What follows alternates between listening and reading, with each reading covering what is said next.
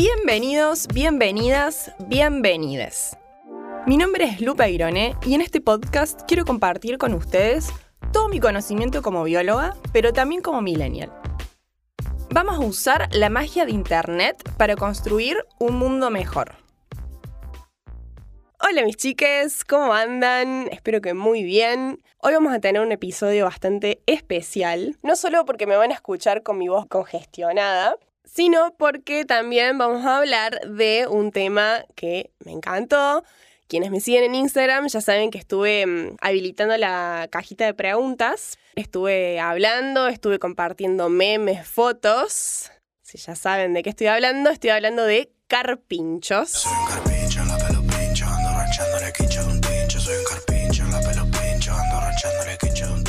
Hoy voy a estar respondiendo todas sus preguntas sobre estos animalitos gorditos y peludos que tanto amamos. Todo empezó por una aparente invasión de carpinchos en Nordelta, un complejo de barrios privados de Buenos Aires. Primero, nunca se viene a qué se refieren con la palabra invasión, ¿no? Pero bueno, voy a asumir que usan esa palabra para ilustrar esta mayor cantidad de individuos de tal especie comparado a una situación normal, ¿no? Vamos a asumir que eso es una invasión. Y que casualmente suele suceder con las especies gregarias, o sea, con las especies que andan en manada, en familia. Que bueno, claro, de repente vemos un montón de individuos juntos y nos parece que es una invasión. Por otro lado, otra cosa que puede estar sucediendo es que antes de construir el country o cuando se estaba construyendo, no hayan notado la presencia de los carpinchos. Porque claro, había una vegetación original de, de esa zona que permitió que los carpinchos se pudieran ocultar entre los pastizales, hay algunos tipos de bosques, praderas de plantas acuáticas. Entonces puede ser que los carpinchos siempre estuvieron ahí, pero ahora que los notamos, y encima son bien notorios, llaman muchísimo la atención. Yo te lo remarco. A esto se le puede estar sumando una migración de carpinchos desde otros sectores del delta del Paraná debido a la histórica bajante del río Paraná que estamos viviendo ahora y a los grandes incendios que vienen ocurriendo en los humedales desde hace casi dos años. Ahora sí, vamos directo a las preguntas. ¿Los carpinchos son autóctonos? Sí, son autóctonos en Argentina y están presentes en todos los países sudamericanos, excepto en Chile. Dato color, es el roedor más grande de Sudamérica. ¿En qué partes de Argentina se encuentran? ¿Son solo de Corrientes y Entre Ríos? Me sorprendí al verlos en Nordelta.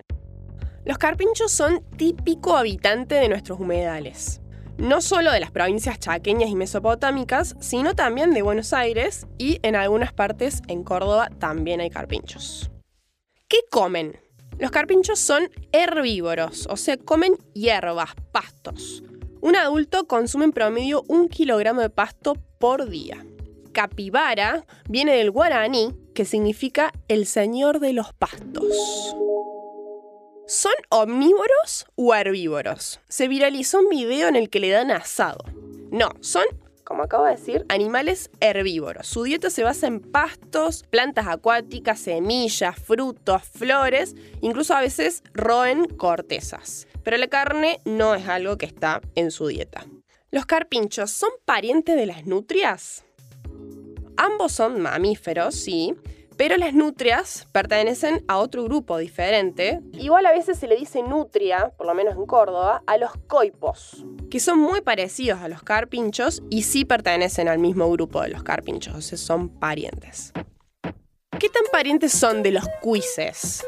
Bueno, son muy parientes, son muy cercanos, pertenecen a la misma familia, que es una familia de roedores que se llama Cavide. ¿Hacen ruido como los cobayos? Los adultos, cuando se sienten amenazados, sí suelen hacer como un ruido de alerta que parece un ladrido medio ronco. Y los cachorritos sí pueden sonar parecidos a los cobayos. Aquí pueden escuchar el sonido de los carpinchos. ¿De verdad toman mate?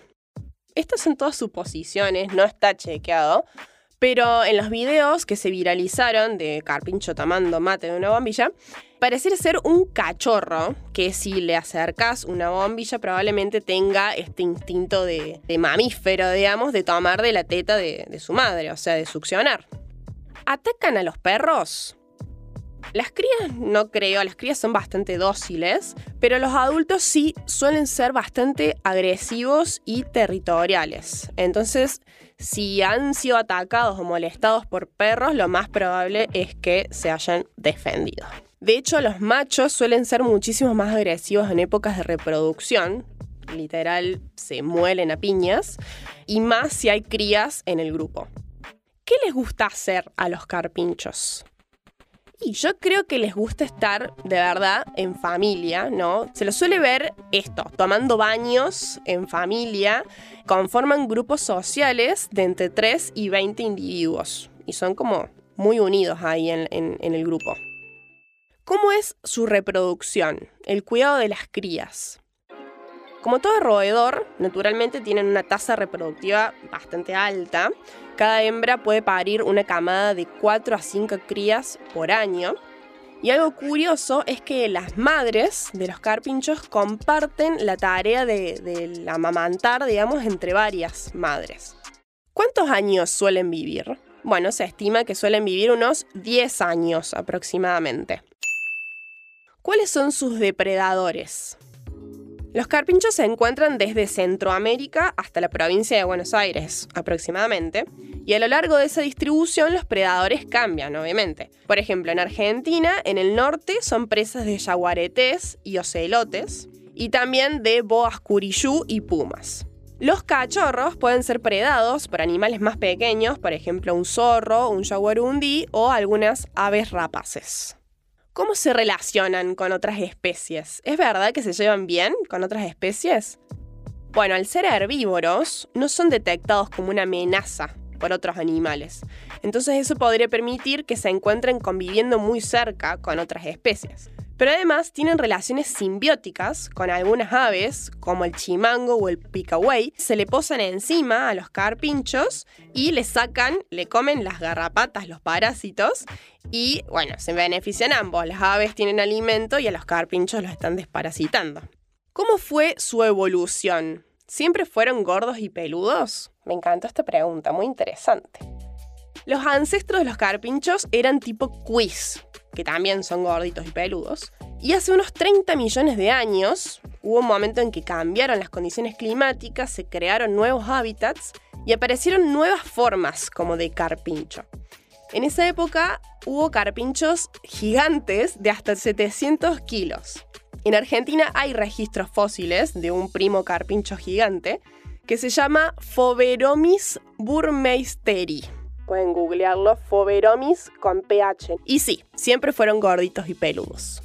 Se piensa que la forma del cuerpo, redondeada, podría estar relacionada con sus hábitos acuáticos, porque estas formas son las que conservan mejor el calor. ¿Por qué son tan sociables con el hombre? Con el humano debe ser. ¿Son buenos como mascotas? ¿Hay peligro de que se adapten a estar tan cerca de los humanos? Este es un momento culmine del episodio porque realmente quería contarles estos conceptos. Porque claro, de repente todos queremos tener un carpincho de mascota, pero yo les voy a contar las razones de por qué no deberíamos adoptar y mucho menos comprar un carpincho. Primero, algo fundamental, vamos a diferenciar y definir los conceptos de especie silvestre versus especie doméstica.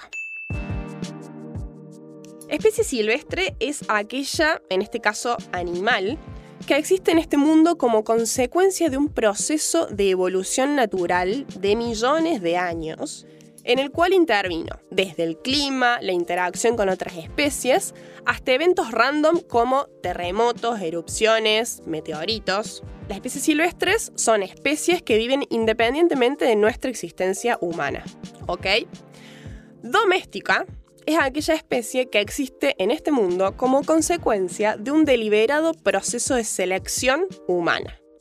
O sea, es una especie creada por el ser humano y en este proceso intervino una necesidad humana, obvio, pero además ciertas cualidades que están en el animal que lo hacen más domesticable. Por ejemplo, que sea manso, que se adapte a vivir en entornos humanos, que no tenga una dieta tan estricta, etc. Para ser clara y para dar un ejemplo, la vaca como especie no existe en la naturaleza. O sea, no existen vacas silvestres desde su origen. Existen los uros, que son el animal silvestre desde donde se piensa que se domesticó a la vaca hace unos 10.000 años en el Medio Oriente. ¿Para qué? Para cubrir una necesidad, una necesidad de carne y de leche. Dentro de este grupo de especies domésticas están las mascotas, que surgen de la necesidad de compañía, protección y en muchos casos excentricismo o capricho. Volviendo a los carpinchos y si son domesticables, la respuesta es no. Ah. no, por ejemplo, a ver, si se sacan de su hábitat desde cachorros, pueden tolerar la convivencia cercana con un ser humano básicamente porque no conocen otra cosa. Pero después, cuando se vuelven adultos, pueden resultar peligrosos, en la época reproductiva, por ejemplo, cuando se ponen bastante agresivos y con el tamaño de los dientes, bueno, yo lo pensaría. Además, si bien toleran al ser humano y pueden ser amigables, esto no significa que encuentre bienestar en una casa. Entonces, pregunta, ¿por qué no hay que tenerlos como mascotas? Bueno, primero porque no podemos satisfacer sus necesidades básicas, por lo tanto no va a estar feliz con nosotros. Segundo, porque hay algo que se genera a partir de esta demanda que se llama tráfico, ilegal, de, fauna. de fauna. O sea, hay personas que se aprovechan de esta situación, que van, extraen crías de carpincho o de otros animales de su hábitat natural y los venden por internet, enganchándote a vos que googleas cómo tener un carpincho de mascota. Esto es algo serio, pasa con especies como las tortugas terrestres, con monos, con loros, es un fenómeno que sucede en paralelo al tráfico de droga, de armas, y es la segunda causa de pérdida de biodiversidad a nivel global. Si queremos mascotas, tenemos muchos perros y gatos para adoptar, cuidar y amar. A los carpinchos los dejamos en los humedales y protegemos los humedales para poder disfrutarlos y contemplarlos en su hábitat natural. Y por último, ¿por qué los carpinchos nos parecen tan geniales? Y mira, yo tengo una opinión muy fuerte sobre esto. Yo creo que porque es un roedor herbívoro anfibio, y eso lo hace único, y que su cara de culo combinada con su cuerpo rechoncho nos enseña que hay que endurecerse sin perder la ternura. Bueno, chicas, hasta acá llegamos. Espero que les haya gustado este formato más descontracturado y resfriado. Quería agradecer particularmente a los chicos de Runachay Fauna, que síganlos en Instagram, arroba Runachay Fauna. Son un grupo de biólogos y biólogas que se dedican a hacer educación ambiental y que hablan muchísimo de esto de la mascotización, tienen muchísima información legal sobre qué está permitido, qué no, hacen trivias sobre animales, me encanta su contenido y bueno, agradecerles porque ellos me ayudaron a responder estas preguntas. Me voy despidiendo, ya saben, cuando vean la cajita de preguntas en mi Instagram, en arroba lupairone, por favor pongan ahí su pregunta que aquí será respondida. Hasta acá llegamos, mis chiques. Otra cosa que pueden hacer para que este proyecto continúe es suscribirse al Club Parque a través de su página web. A las chiques de Parque Podcast les agradezco un montón el apoyo y la guía, especialmente a Paula Manini y Guido Padín. Ahora sí me voy, les mando un abrazo gigante, muchas gracias por escuchar. Mi nombre es Lupe Irone y aquí estaré siempre con los pibes, lo bichito y la ciencia.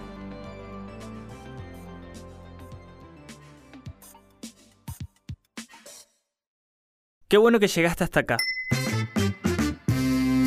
Te contamos que Parque se sostiene y crece con el aporte económico de su comunidad de oyentes. Si te gusta lo que hacemos, podés suscribirte a Club Parque con una contribución mensual a través de Mercado Pago.